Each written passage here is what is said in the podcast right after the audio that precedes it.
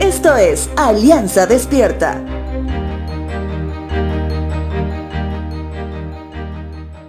La semana de la pasión de Cristo concluye el día de hoy, porque cumplía lo que dijo que haría, reconstruir el templo en tan solo tres días, es decir, su cuerpo mismo pasaría de muerte a vida.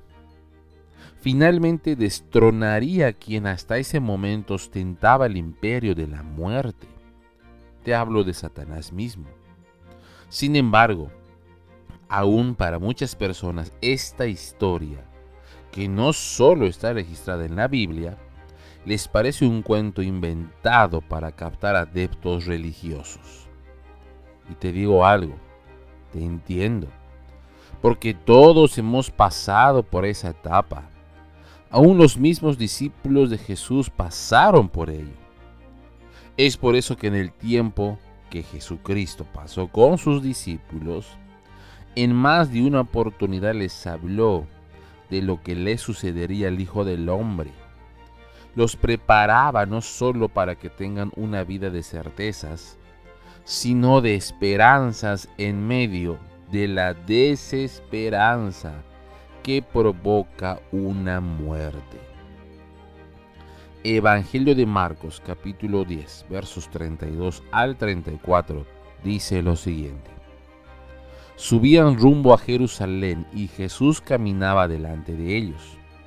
Los discípulos estaban llenos de asombro y la gente que los seguía, abrumada de temor. Jesús tomó a los doce discípulos aparte y una vez más comenzó a describir todo lo que estaba por sucederle. Escuchen, les dijo, subimos a Jerusalén donde el Hijo del Hombre será traicionado y entregado a los principales sacerdotes y a los maestros de la ley religiosa. Lo condenarán a muerte y lo entregarán a los romanos.